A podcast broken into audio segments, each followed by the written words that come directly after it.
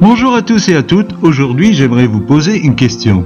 Que ferais-je en premier? Acte chapitre 3 verset 8 nous dit D'un saut il fut debout et il se mit à marcher. Il entra avec eux dans le temple, marchant, sautant et louant Dieu. L'homme de qui on parle dans ce passage était un boiteux de naissance, qui avait plus de 40 ans.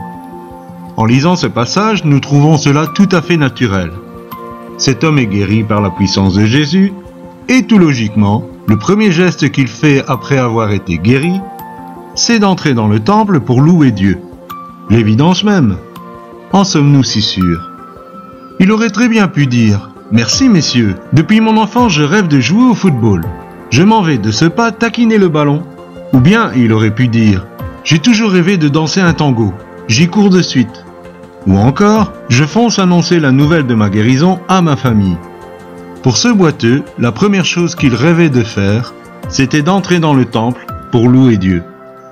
Et quand Dieu vient nous bénir financièrement, quelle est notre première démarche? Ah, je vais enfin pouvoir m'offrir un bon resto. J'ai enfin l'occasion de m'offrir ce portable dernier cri.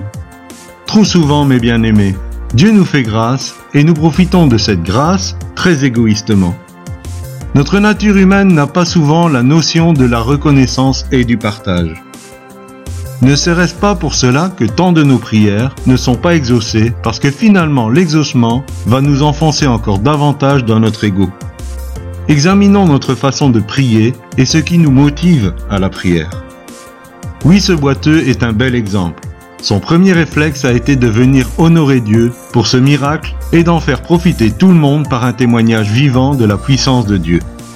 Si tu as ce même cœur, Dieu pourra intervenir puissamment dans ta vie parce que tu serviras sa gloire. Et la bénédiction que Dieu t'aura donnée pourra être une bénédiction pour beaucoup d'autres. Excellente journée les amis